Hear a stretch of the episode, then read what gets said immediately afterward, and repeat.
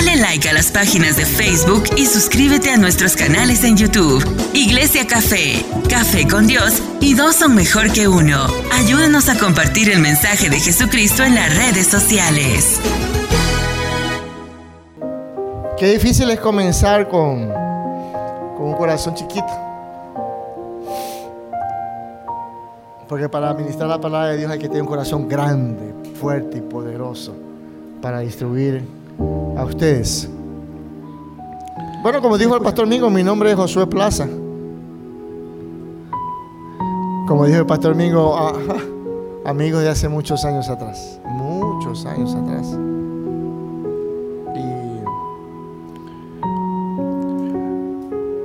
Hermano, quiero, quiero decirte algo en base a lo que él dijo y yo quisiera que tú lo tomes muy en serio. Cuando el pastor Mingo me dijo que nos conocimos, nosotros vimos algo en ellos que nos hizo estar con ellos. Y no es mentira eso de que íbamos a la casa el día sábado y el día domingo era 3, 4 de la mañana y teníamos que ir a la casa solamente a cambiarnos y ir al, servicio el día siguiente. Pero es responsabilidad tuya, hermano, tener tú también algo que aportar. Me gustó como él decía, él me decía, él vio algo en nosotros, pero también nosotros vimos algo en ellos. Me gustó cuando dijo, tienes que buscar una persona que te aumente, que te añade, y no que te disminuye ni te restre. Pero es responsabilidad tuya tener ese contenido espiritual y físico, ese pensamiento intelectual y de movimiento que indique que yo también tengo algo que compartir contigo. Porque por algo el Señor Jesús nos eligió o hizo el sacrificio para no ser llamados criaturas ni niños, sino ser llamados hijos de Dios. Nosotros somos hijos de Dios por gracia y obra de Jesús. Como decía el pastor Mingo, soy un pastor llorón.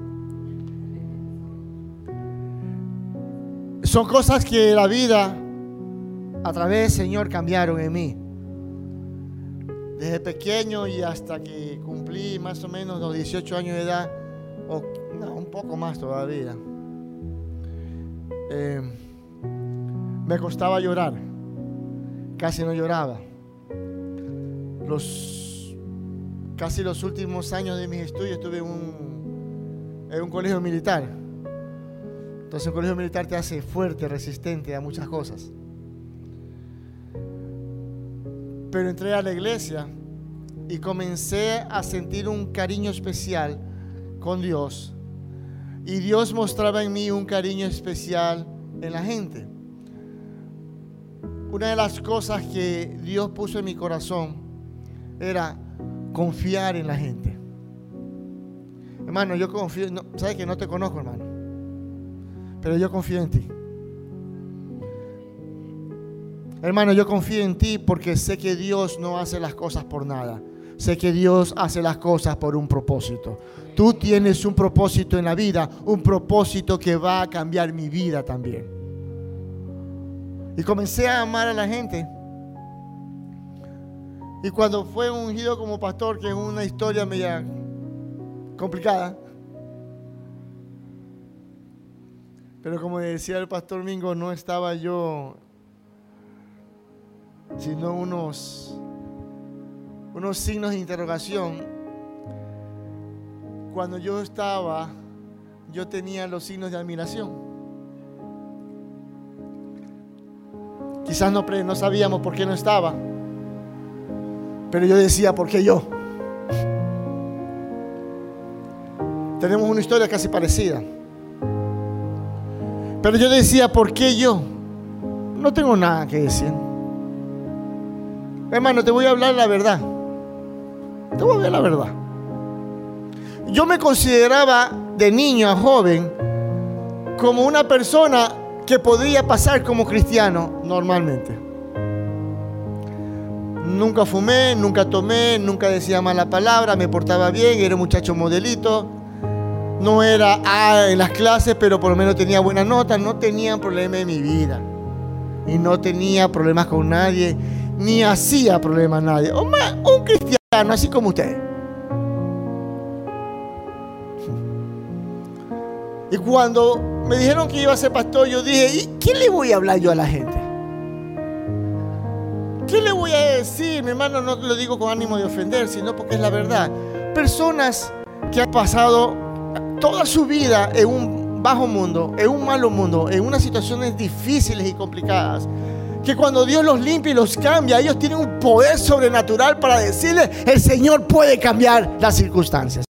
El Señor puede cambiar tus circunstancias. Pero un chico como yo, ¿qué circunstancias yo iba a poder cambiar a un pueblo como usted? ¿Qué autoridad podría tener yo en usted para hablarle de algo que yo no había pasado? ¿Qué conocimiento podía tener yo para aconsejarle a usted, mire, no haga esto, si yo nunca pasé. Lo primero que usted me va a decir a mí, pastor, es que tú no me entiendes, porque tú no pasaste por esto. Tú tienes que vivir las circunstancias para que tú puedas saber lo que es tener tanta, tanta, pero tanta pena y necesidad de conocer a un Cristo.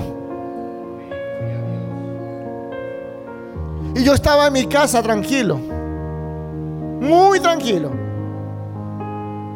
Pero un día me tocó hacerme un examen médico. Y cuando llego a hacer el examen médico, rápidamente me mandaron a emergencia. ¿Por qué? Porque tenía la presión elevada y tenía las la azúcar en la sangre estaban por los 500. La Solo me decía, oye, tú estás caminando de milagro. Porque tú fácil podías tener un, infarto. La circunstancia es tan difícil, corre. Yo todavía decía, ya voy mañana. No, anda ahora. No puedes ir mañana, mañana es tarde. Fui a la iglesia, mi hermano, y no te voy a hacer cada detalle, pero te voy a decir lo que pasó. Ingresé un día y no salí hasta después de tres meses. En esos tres meses hubo un intervalo. Porque tuve que hacerme una operación. Y si ustedes notan, hay una, bolita aquí. Es una hernia. Y esta hernia no se produce por mis fuerzas.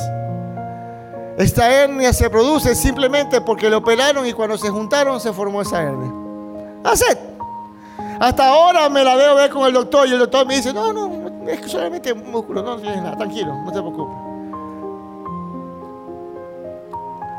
Una persona me dijo a mí, pero ¿por qué no te operas para que salgas así? Y yo te voy a contar por qué no me opero. Cuando estaba ahí, cuando estaba a punto de que yo sea operado, el doctor se acerca a mí y me dice, te voy a operar. ¿Dónde está tu papá, tu mamá, tu esposa? Nadie, no había nadie porque era de noche, todo el mundo estaba ya, eran como las 2 de la mañana, creo que eran. Todo el mundo estaba dormido, estaba descansando en mi casa. En ese tiempo mi esposa atendía el negocio que tenía y aparte de eso tenía que estar encargado de la iglesia. Y era un tiempo difícil para nosotros. Y el doctor me dice, pues te tengo que operar. Pero es que necesito la firma de alguien porque usted sabe que aquí nadie te opera sin firma.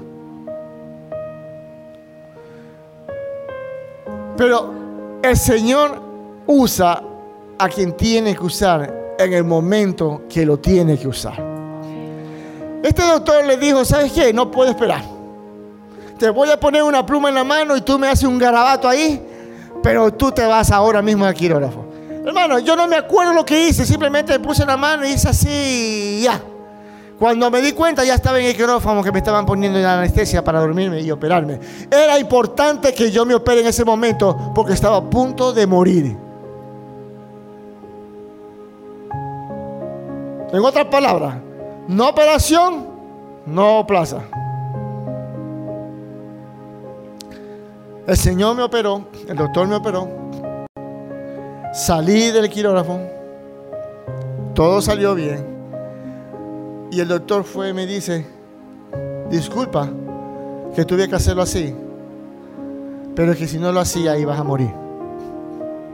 Yo me acuerdo que le dije al doctor, doctor, no te preocupes, porque yo sé que Dios te puso eso en tu corazón.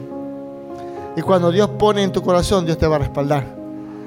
Dice, no, sí, porque yo quiero quedar con tu familia, porque tú sabes que eso no puedo hacer, después me van a demandar. No te preocupes, que nadie te va a tocar. Tú lo hiciste esto en el nombre de Dios. Y en el nombre de Dios yo te digo, gracias. Pero lo que usted y yo, lo que usted y mucha gente no entendía, es que cuando yo estaba ahí, por la sangre, por, el, por la presión alta, antes de la operación, yo le dije al Señor, yo necesito algo que tú me des para poder hablar de tu gloria. Porque no tengo nada de qué hablar. Porque me llenaba de papeles, 5, 6, 7 papeles de notas para venir a traer la palabra del Señor. Algo que me valió porque yo te predico no por mi poca ni por palabras, te predico por la Biblia. Y ahora que vas a escuchar el mensaje va a ser todo por la Biblia. Porque aprendí a hacer eso, a no poner mi boca, sino lo que Dios me daba a través de su, de su, de su palabra. Y yo le dije, Señor, tienes que darme algo. Entre paréntesis, mucho cuidado lo que le pides a Dios. No vaya a ser que te lo vaya a cumplir. Cierro paréntesis. Y cuando voy al espejo yo me veo una rayita. Y cuando me veo la rayita me doy cuenta que la rayita se está desapareciendo poquito a poquito. Cuando tú le pides algo al Señor, el Señor te lo da. Pero lo que Dios te da no se borra nunca. No se borra nunca. Y yo veía mi cicatriz desapareciendo. Pero después miré bien y me di cuenta que había una bolita. Y la bolita no está desapareciendo. La bolita es el mensaje de Dios que te dice, yo estuve ahí. Yo te saqué de la muerte. Te saqué de las garras de la muerte. Y esa bolita soy yo. En ti. Porque si tú necesitas ver la presencia de Dios en ti, tú necesitas tener una prueba de que Dios está en ti. Para mí, mi prueba es mi bolita. Yo no sé qué prueba tienes tú, hermano. Pero yo creo y estoy seguro que tú tienes algo que indica que el Señor está en ti. Quizás no lo sepas, quizás no lo has visto, pero el Señor está en ti. Y yo quiero que tú pongas de pies.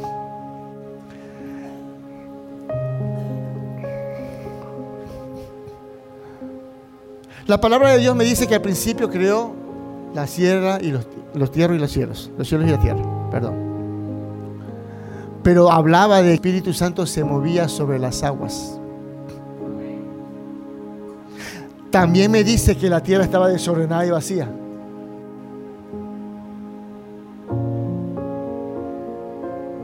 Pero hablaba de nosotros. Ya ahí, ya Dios estaba pensando en nosotros. Porque el Espíritu Santo no se mueve donde no hay vida. El Espíritu Santo se mueve sobre las aguas y las aguas la vida. El agua representa la vida de la tierra. Pero la tierra estaba desordenada y vacía. No sé, mi hermano, si hay algo desordenado en tu vida hoy. No sé si hay algo que está necesitando o con urgencia de un cambio. Pero yo quiero decirte algo y lo digo en el nombre de Cristo cuando estaba yo sentado ahí. Había una nube de gloria sobre este altar. Y lo digo sobre este altar porque yo miraba el altar. Pero yo no sé si tú te diste cuenta que yo comencé a mirar alrededor de toda la iglesia. Me movía a toda la iglesia. Porque quería ver si la nube estaba también en un lado. Y veía que la nube de gloria estaba en un lado que la nube de gloria está en otro y que la nube de gloria está en otro. Yo decía, el Espíritu Santo de Dios está sobre las aguas.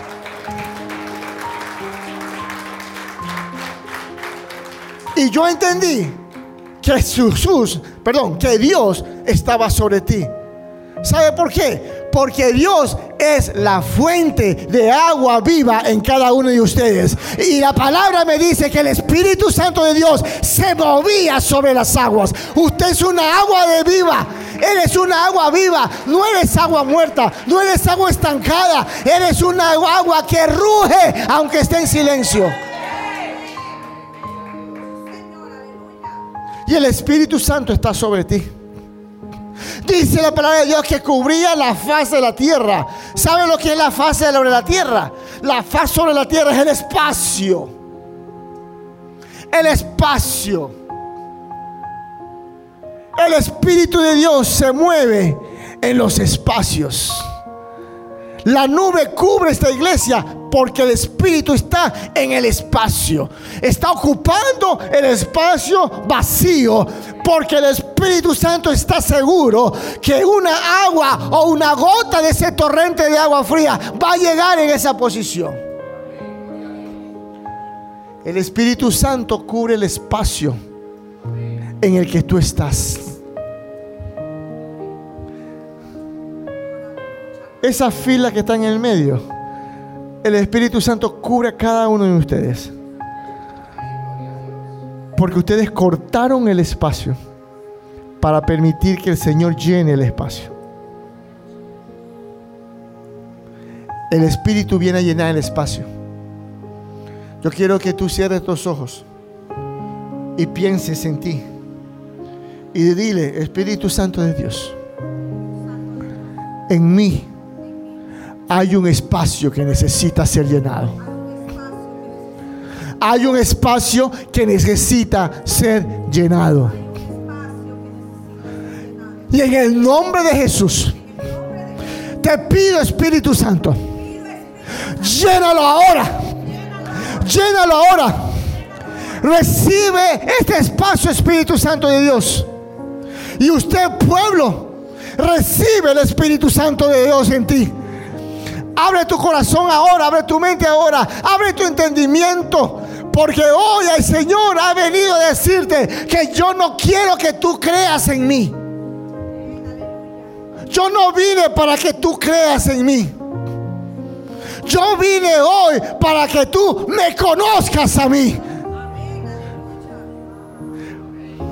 Porque cuando yo cubro tu espacio, ya no entra la creencia ya entra el conocimiento del que está dentro de mí. Gloria al Señor. El Señor está dentro de ti. Ahora.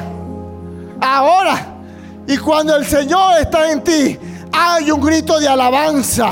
Hay un grito de gloria. Vamos pueblo, ruja esa boca, ruja ese sonido. Dígale, Dios está conmigo. Yo lo siento su presencia yo puedo en Él. Soy como Él.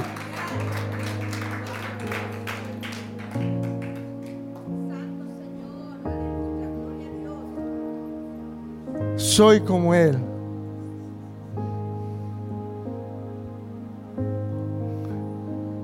Y Pastor Domingo, le voy a pedir permiso. Voy a hacer algo que lo sentí y necesito hacerlo en la iglesia. Iglesia, no es obligación, es por obediencia. Necesito que el pueblo llene cada una de las bancas vacías. Ahora. Ahora. Que no hay espacio entre usted y su hermano. Ahora. Busque, busque un espacio vacío. Lo de derecha, lo de izquierda, úntese en el centro. Lléneme este espacio que está aquí. Véngase para acá, venga, vengan a este lado de acá. Hay una razón por qué lo estoy haciendo. Porque hoy voy a hablar al pueblo de Dios, no voy a hablar al Espíritu Santo. El Espíritu Santo va a hablar a usted.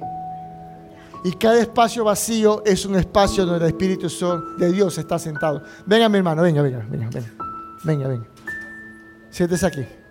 Acá hay dos, acá hay dos. Acá hay dos, acá hay dos. Vamos, los que están atrás, únanse a las sillas de adelante. Los que están atrás, únense a la silla de adelante.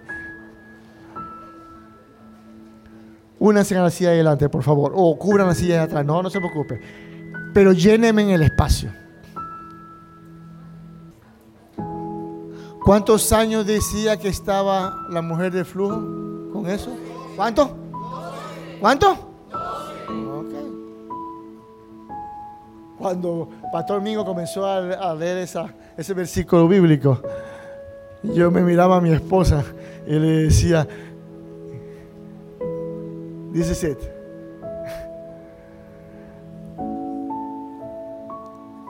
Porque lleva mucho la palabra que usted dijo con la palabra que traigo hoy.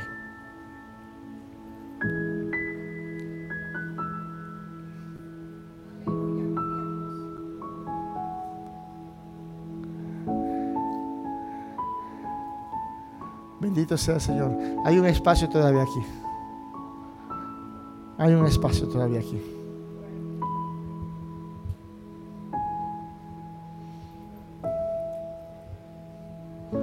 Vamos, ¿quién es el valiente?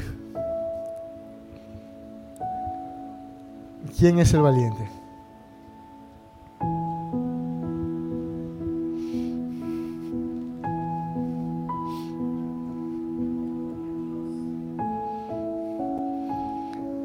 Cada uno de los que está sentado así, yo quisiera que usted le diga a la persona que está al lado, no tengas miedo.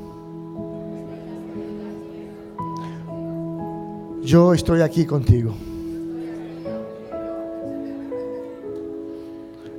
Y Dios está con nosotros. Yo quiero que entiendas, mi hermano, el día de hoy, que hay una palabra muy berreada. Berreada quiere decir que la dicen mucho. Disculpe mi idioma ecuatoriano. Pero que a veces la gente no lo entiende. Este dicho muy popular en las iglesias dice, la iglesia de Dios está unida. Y cuando la iglesia de Dios está unida, no somos vencidos. ¿Verdad?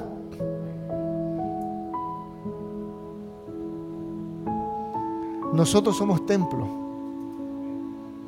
Y para ser una iglesia tenemos que ser la asamblea de los templos. Y en la asamblea de los templos no hay espacios permitidos para otros pensamientos que no sean el pensamiento de Dios. Cuando hay espacios vacíos, son pensamientos que usted deja a la presencia de Dios. Yo le voy a decir algo, hermana. Si ve esas sillas que están ahí, cuando usted se movió de esas sillas, lo que estaba pensando en ese momento se quedó ahí. Cuando le dije sea obediente, lo que usted estaba pensando se quedó allá. Porque ya hay una nueva orden, una nueva instrucción. Y el Señor viene a darte hoy una nueva orden, una nueva instrucción.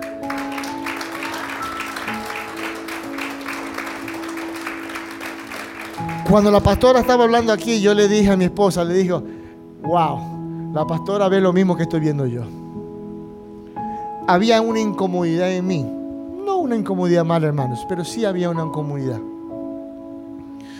Cuando estábamos cantando una canción de adoración, porque cuando usted canta aleluya, usted no sabe lo que está diciendo para Dios. Sentía al pueblo que se dormía. Eh, no permita, hermano, que su cansancio sea impedimento para que usted se conecte con Dios. El cansancio va a hacer que usted pierda una palabra poderosa para usted. La palabra poderosa no la hace poder porque está dicho, la hace poder porque usted la activa. Y si usted no la escucha, no la activa. Y si no la activa, la palabra fue dada y pasará por lado y va a regresar cuando usted la activa. Porque el Señor cuando lanza la palabra no regresa vacía. Va a llegar al que se la dio. El problema es que usted va a poner un tiempo de espera en el espacio porque no ha decidido activar la palabra que el Señor la ha mandado para usted. Bendito sea el Señor. Bendito sea el Señor. Bendito sea el Señor. Y yo quiero, hermano,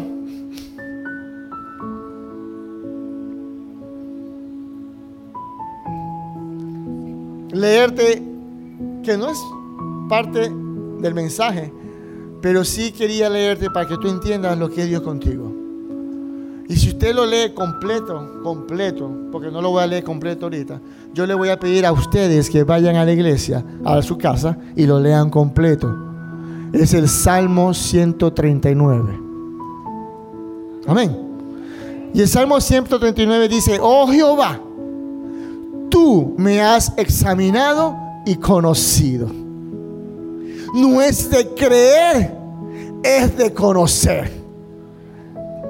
Tú has conocido mi sentarme y mi levantarme y has entendido desde lejos mis pensamientos. Amén. Mi andar y mi acostar me has rodeado y todos mis caminos te son conocidos.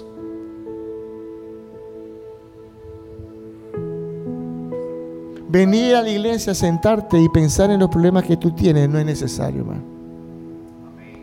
Él conoce tus problemas. Él te conoce a ti. Tú no eres un desconocido para Él. Tú eres un conocido para Él. Tú eres un entrañable para Él. Él quiere estar ahí. Y tu corazón abatido debe decir, ¿a dónde voy a estar sin ti? ¿Dónde iría yo sin ti, Jehová? Iglesia, mantente unida. Mantente como la fogata con carbones encendidos. Cuando el carbón encendido se separa, tiende a apagarse. Pero cuando el carbón encendido se junta, provoca una llama de gloria. Y cada domingo o cada vez que usted tenga un servicio, provoque la llama de gloria de Jehová de los ejércitos. Bendito sea el Señor. Denle un aplauso si le quiere dar.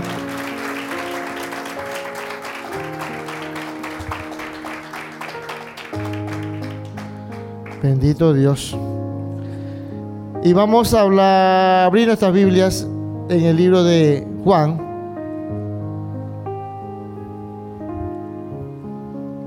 Capítulo 5. Bendito sea Dios.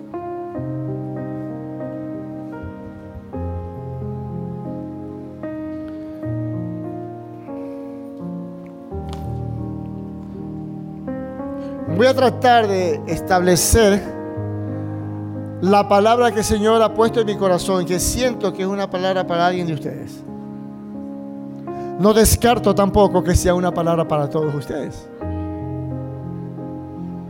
Pero quiero decirte, mi hermano, que hoy el Señor tiene que hacer algo diferente. Porque cuando comenzamos el servicio dijimos que nosotros no venimos aquí por un... Nosotros venimos por un porqué. Y el porqué es contestado por la palabra del Señor. Hoy te vas con una palabra del Señor. Y si tú tienes alguna enfermedad, si tú tienes una dolencia, Pon esa enfermedad y pon esa dolencia en el nombre de Jesús. Hoy se tiene que ir. Hoy se va a ir. En el nombre de Cristo. Hoy se va a ir en el nombre de Cristo. Hoy se va a ir en el nombre de Cristo. Si tienes una dolencia, ponte de pies. No me digas qué dolencia tienes. Si tienes una, ponte de pies. La palabra del Señor es bonita y linda. Y la palabra del Señor conmueve y atrae. Y yo le pedí al Señor esta mañana qué hacer, porque no quiero que tú te muevas, porque la palabra te enternece. Yo le pedí al Señor, yo quería que el pueblo se mueva porque tienen fe en ti. Que se muevan, que aunque no me digan algo bonito, yo sé que si yo voy, tú me vas a sanar.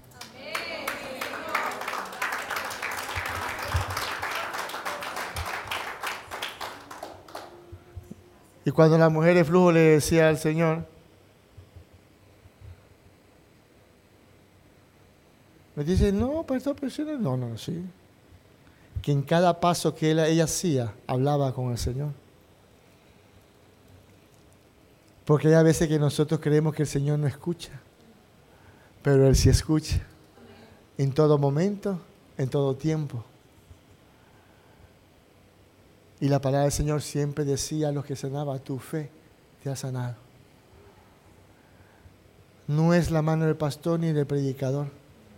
Es la fe que tú pusiste en Dios que hoy está sano. En el nombre de Cristo. Y cuando el Señor haga la obra, dale testimonio a la iglesia.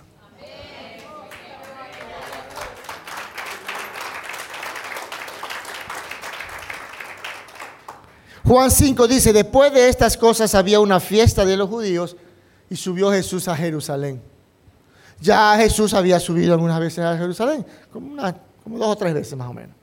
Ya había subido Jesús a Jerusalén. ¿Cuál era el problema de Jesús en Jerusalén?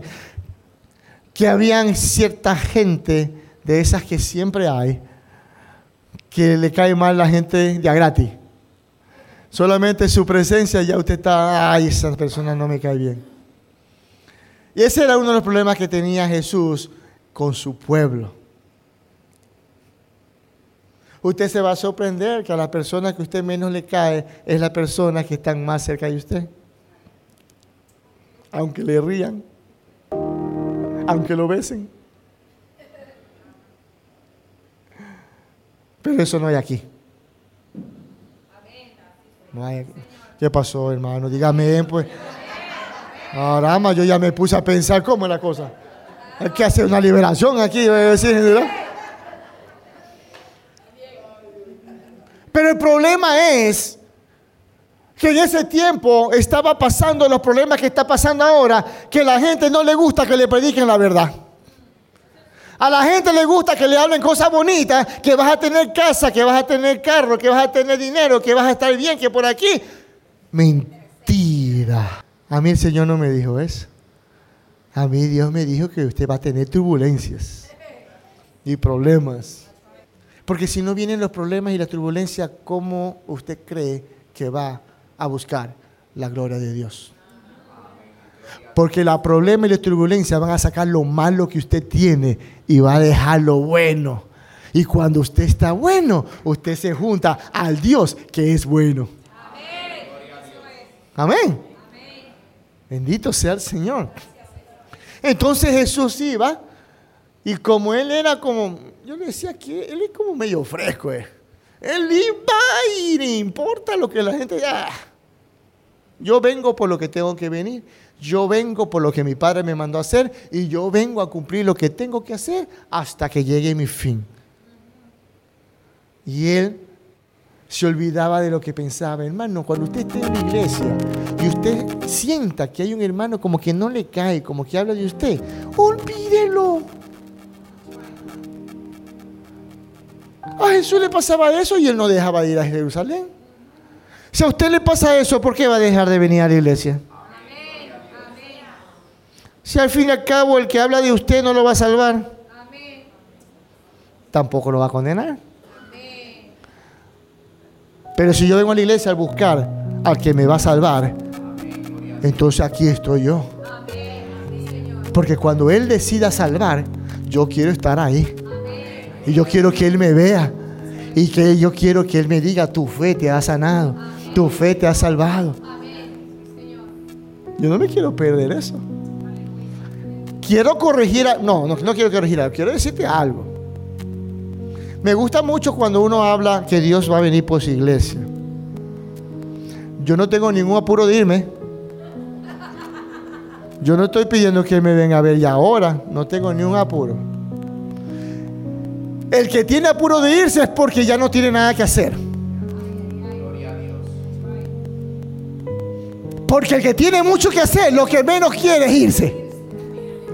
Él lo que más quiere es tiempo para poder hacer todo lo que Él tiene que hacer. Y Dios puso un propósito en tu vida que lo tienes que hacer. Será un propósito en tu familia, será un propósito en tus hijos, será un propósito en comunidad. Pero hay algo que tú tienes que hacer porque Él te mandó a cumplir lo que puso en ti. Bendito sea Dios.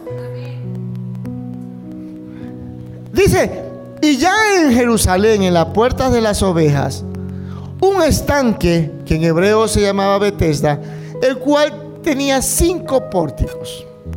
Y en esto yacía gran multitud de enfermos, ciegos, cojos, secos, que esperaban el movimiento del agua.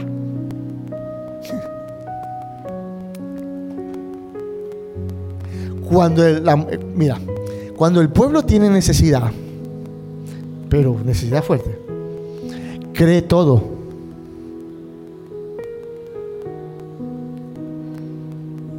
Hay iglesias que se van por allá, traen una agua, el agua bendita, y que te traen el agua bendita, que la toca, que te va a sanar, que por aquí. Y la gente, ¡uh!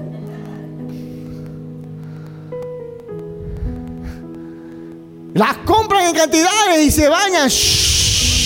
y ya están. Eso hace la necesidad de creer. La necesidad de obtener. Pero a usted al Señor le dio un corazón que piensa, que analiza y que se entrega fiel y leal a Él. No de este, este no siente nada. Este bombea sangre nomás, que para eso lo hicieron. Pero acá es el centro de todo.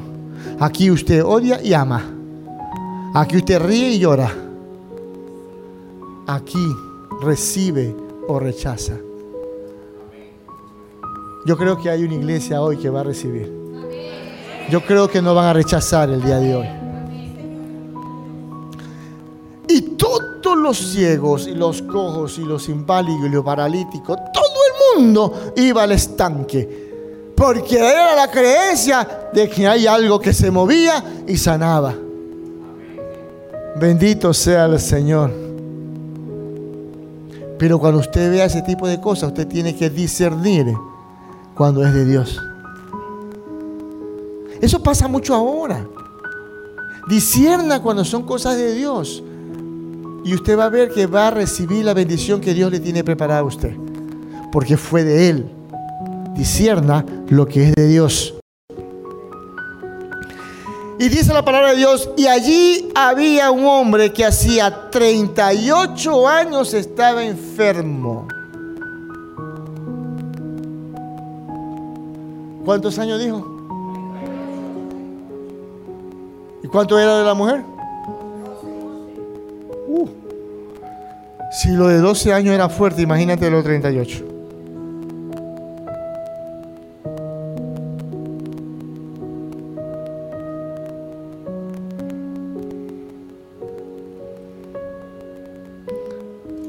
Yo recibo al Señor a la edad de 41, 42 años creo. Y yo estaba muerto. Cuando recibo al Señor mi corazón, volví a la vida. A pesar de que me portaba mal. Bien, perdón. Y dice, hace 38 años que estaba enfermo, cuando Jesús le vio postrado y extendió que había mucho tiempo que estaba enfermo, le dijo, ¿quieres ser sano? Aquí está la parte que yo quiero llegar. Hoy vine a esta iglesia y hoy vine a decirle, el que tiene fe, venga, toque mi mano y ore al Señor que usted va a sanar. Bendito sea el Señor. Y la fe movió cada uno de ustedes. Pero yo quiero decirte algo, la fe no se activó cuando tú me tocaste la mano. La fe se activó cuando tú comenzaste a adorar en espíritu y en verdad. Cuando la iglesia comenzó a adorar en espíritu y verdad, como lo hizo en la última adoración, hay algo que se activó en el ambiente, porque todo es en el ambiente, porque nosotros estamos metidos en el ambiente y el ambiente es Cristo, el ambiente es la presencia de Dios. Y en la presencia de Dios, todo, todo, todo está resuelto y arreglado. Al principio dice que el Espíritu Santo de Dios estaba sobre la faz de la tierra y estaba desordenada. Y él dijo, hay que ordenarla. En la presencia de Dios se ordenan las cosas. En la presencia de Dios su cuerpo se ordena, su cuerpo se alinea, su cuerpo se dirige bajo la palabra de Dios. Bendito sea el Señor. Y en ese pórtico en Jerusalén entra por ese pórtico la palabra. Mire usted, La palabra que fue dicha al principio esa palabra estaba caminando dentro de este lugar donde había muchas personas que necesitaban de Él. Porque la palabra de Dios se la da a la persona que se la necesita. Porque la persona que no necesita la palabra le hace caso omiso. Pero cuando usted necesita la palabra, usted le pone atención. Cuando venga a la iglesia es porque necesita palabra de Dios. Venga y porte atención a lo que Dios quiere que usted haga, porque lo quiere ver libre, lo quiere ver alegre y lo quiere ver sano. Para eso se viene a la iglesia para escuchar al Señor, para que no haya nadie que le interrumpe, para que no haya un teléfono, para que no haya una música, para que no haya una noticia que lo quite en el pensamiento que Dios quiere que usted esté con Él. Hoy en esta iglesia Dios está hablando con usted. Hoy Dios está hablando con usted. Hoy Dios lo está mirando a sus ojos. Lo está mirando más allá de lo que usted cree. El Señor está viendo dentro de sus ojos y va a llegar a una parte de su cerebro donde Él va a ver sus recuerdos y sus pensamientos. Y Él el día de hoy quiere mover los recuerdos y quiere mover los pensamientos. Porque el enemigo quiere controlar sus pensamientos. Y su pensamiento del enemigo es que tú no puedes, tú no eres, tú no quieres, tú, tú, tú, tú, tú. No. Cristo está ahora y Él te está mirando. Y Él dice, no es lo que dice Él, es lo que digo yo. Cuando la palabra caminaba, el hombre de 38 años que estaba paralítico tenía un problema en su cabeza. Porque si me dice que tenía 38 años, yo asumo que por lo mínimo tenía 20 años tirado ahí. Por lo mínimo.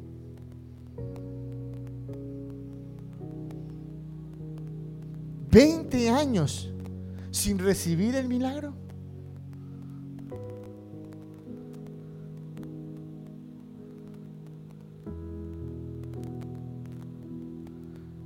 ¿Hay alguien en esta iglesia que lleva 20 años sin recibir un milagro?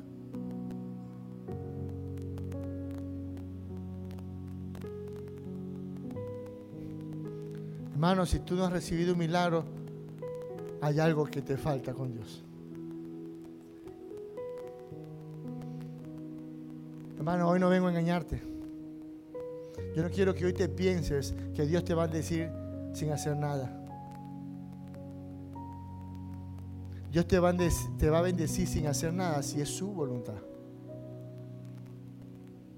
Pero cuando Él ha dicho lo que tiene para ti y no lo habla en su voluntad, sino por lo que ha dicho, pero tú no activas lo que Él te dijo, el milagro no va a llegar a tu vida, hermano. No va a llegar a tu vida, hermano. Disculpa que sea tan franco contigo, pero yo necesito que tú tengas el milagro de la salvación. Y si tú no mueves algo, si tú no aceptas a Jesús como tu único Salvador, el milagro de la salvación se va a ir. Hermano, que se vaya todo menos su presencia. Que pierda todo menos el milagro de la salvación.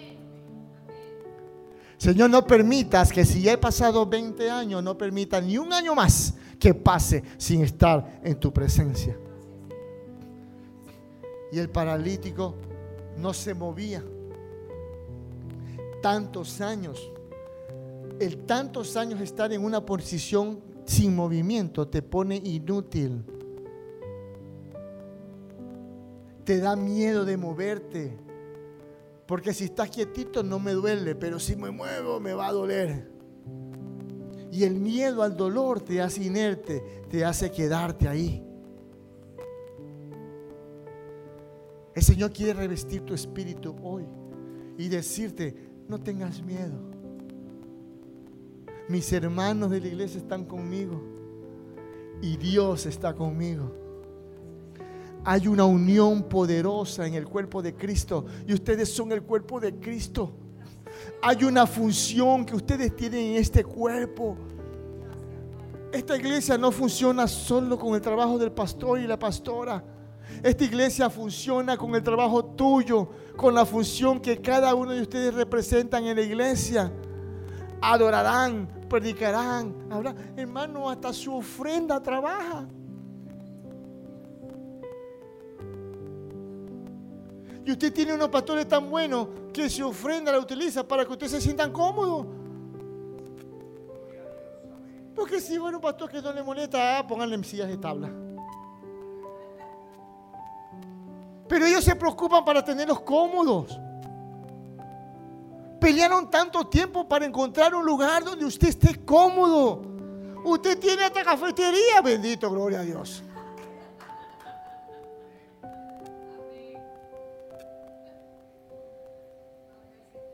Yo no la tengo. Bendito sea Dios.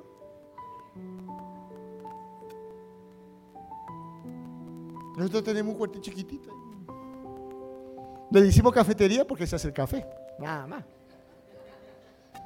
Y por cierto, sin café es imposible adorar a Dios.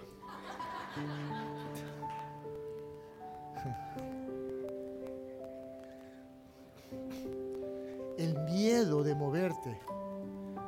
El miedo de hacer algo más.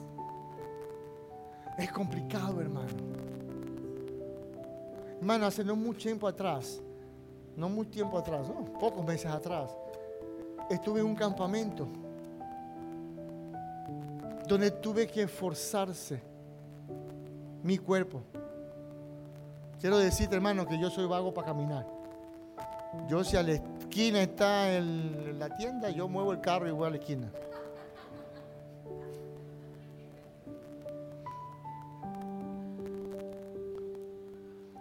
Y en ese momento me tocó subir una montaña.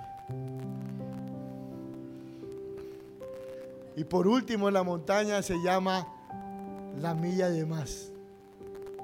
Y ahí te imaginas por qué tenía ese nombre. Porque ya habías pasado tú por todo. Cuando yo me presento ahí, yo miro arriba. No. Ahí sí. Porque si te digo así, tiene una mala impresión. No, era así. Tú tienes desconocimiento de la milla que está de más. Yo no sabía lo largo de la montaña, ni tampoco sabía las desviaciones de la montaña. No sabía nada. Así es tu vida. Tu vida es la montaña que tienes que escalar. No sabes lo que va a pasar arriba, ni sabes cuándo va a terminar, pero tú sabes que voy a llegar. Tú sabes que voy a llegar. Hermano, llegué.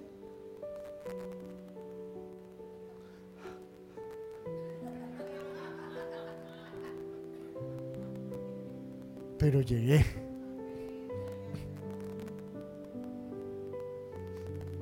Un día vamos a traer la promoción, hermano, para que se la pase a estos hombres que están aquí.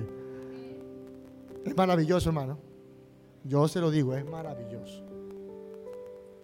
A los hombres. Un día vamos a hacer otra reunión de hombres como hicimos y se lo vamos a presentar. Es decisión tuya dar la milla de más.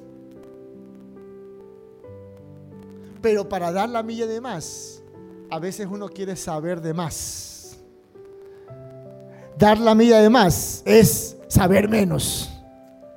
Porque si tú sabes más, no haces la milla. Pero si tú sabes menos, vas a recorrer la milla. Porque usted y yo somos hombres que Dios hizo para conquistar. Usted y yo conquistamos al pueblo de las manos del enemigo. Arrebatamos a un pueblo de las manos del enemigo. Así somos nosotros. No deje que nadie le diga lo contrario. Y la palabra caminaba. Y el hombre pensando sentadito no sabía qué hacer. Sabes que cuando tú no sabes qué hacer, Dios en su infinita misericordia te viene a preguntar qué te pasa.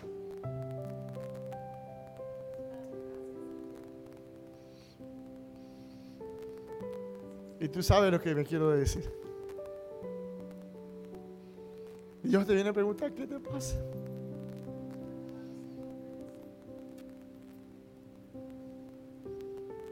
Es que yo, Dios, a través de Jesús viene hoy para decirte, no me ves caminando. Estás solamente a un llamado de mí.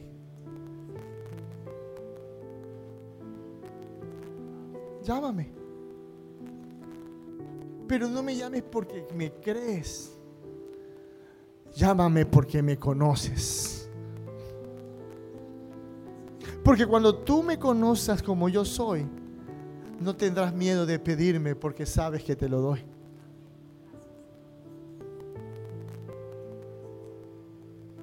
No creas, hermana. Conoce lo que Dios puede hacer en tu vida. Él no se quiere mover. Hermana, tú te vas a mover. Tú no vas a esperar 20 años. Tú te vas a mover ahora. Ahora te vas a mover. Ahora vas a creer. Ahora vas a pedir. El Señor dice, pídame y te daré.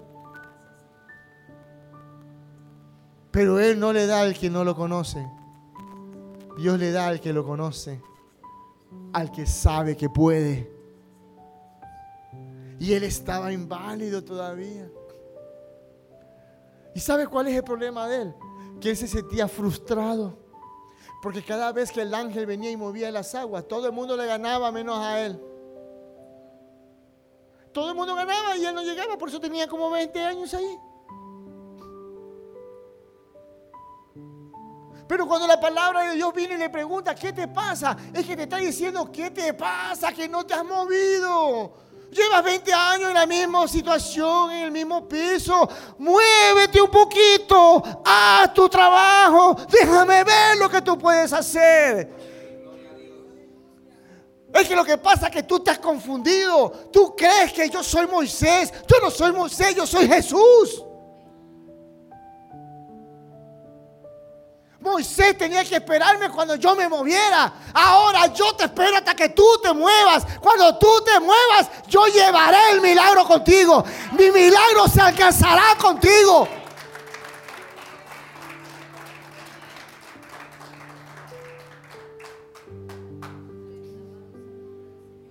Pero el Señor conoce nuestras limitantes, limitantes. El Señor conoce que aunque yo le diga, no lo hacemos. Yo quisiera, hermano, que cuando hoy nos vayamos de aquí, tú vayas seguro de que vas a hacer lo que tienes que hacer.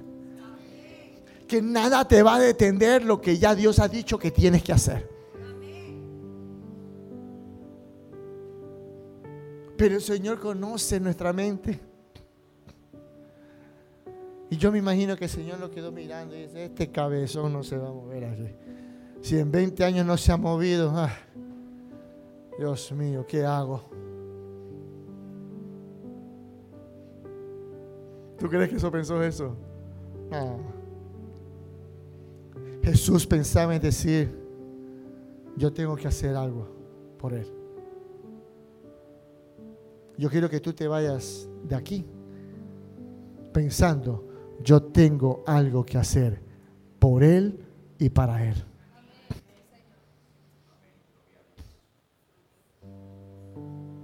Jesús le dice, ¿quieres ser sano?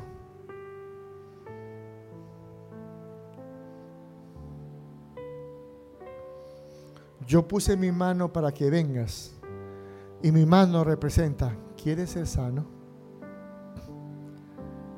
Y por fe viniste. Hermano, saca mi mano y tienes un altar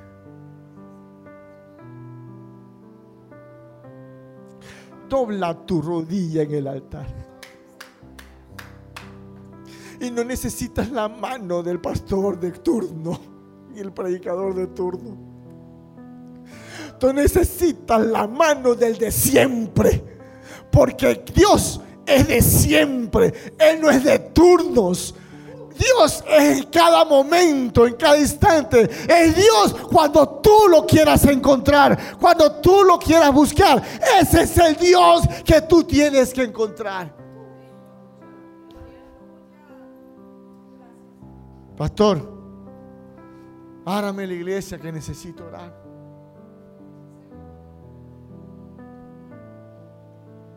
Yo te apuesto que el doctor te va a abrir la iglesia.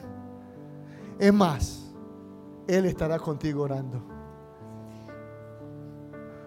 Porque el encuentro del milagro y tú es una corona más para Él. Y para ella. Tu sanación es una bendición para ellos.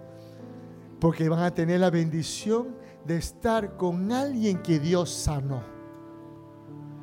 Y la persona que Dios sana tiene algo que entregar. Tiene algo que dar. Es algo que brota de ti mismo y quieren compartirlo porque el gozo es tan grande en ti que no cabe solamente en tu cuerpo, sino que tiene que distribuirlo. Porque hermana, yo quiero verte gozar, yo quiero verte gozar, yo quiero verte gozar, yo quiero verte gozar. Quiero ver la gloria de Dios en tu cara, quiero ver la gloria de Dios en tu cuerpo, quiero ver la gloria de Dios en tu testimonio.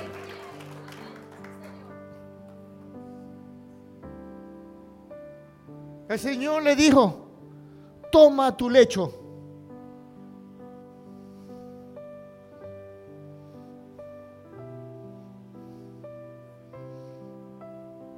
¿Sabe cuál es el problema, hermano? Que tu cama es cómoda. Y a veces no quiere dejar tu cama.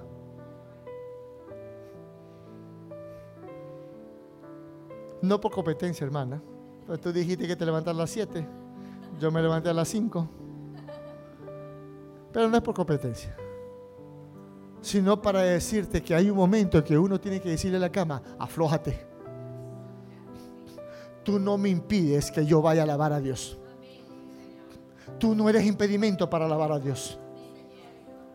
Tú no me das lo que Dios me da. Tú me das el descanso de mi cuerpo, pero Dios me da el descanso de mi espíritu. Yo no te pertenezco a ti, tú me perteneces a mí. Yo, tú no me usas, yo te uso.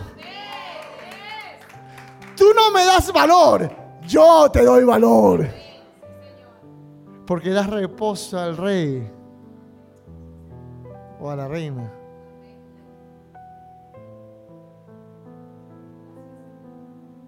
Yo voy a presencia de mi rey.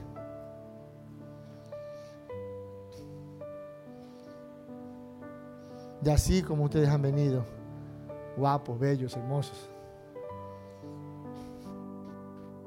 Porque el dar lo mejor a Dios no solamente son en sus actos y en sus hechos, también es en su persona. Porque Él los quiere ver así, hermosos para Él. Él quiere entregarles algo hoy. Él quiere decirle, hermanos, toma tu lecho y camina. Él quiere decirte, amigo, tú que no conoces a Jesús, toma tu lecho y ven a mí. Ven y reconoce a Jesús como tu Salvador. Hoy es el momento. Estás solamente a unos pasos de distancia. No esperes 20 años como el paralítico. Jesús ha venido a caminar aquí en esta iglesia. Emma, Jesús vino a tomarse un cafecito contigo. Jesús se tomó el café para hablar contigo. Él te invitó, Él te trajo el café. Porque aquí vas a encontrar el descanso y el momento que solamente tomándote un café con el amigo te da. Amén, pastor. Un cafecito abre nuestras puertas y nuestros corazones. Ese cafecito con Dios, Él va a abrir su corazón y tu corazón. ¿Quién quiere tomarse un cafecito con Él? Pónganse de pie, hermano. Dale like a las páginas de Facebook y suscríbete a nuestros canales en YouTube. Iglesia Café, Café con Dios y dos son mejor que uno. Ayúdanos a compartir el mensaje de Jesucristo en las redes sociales.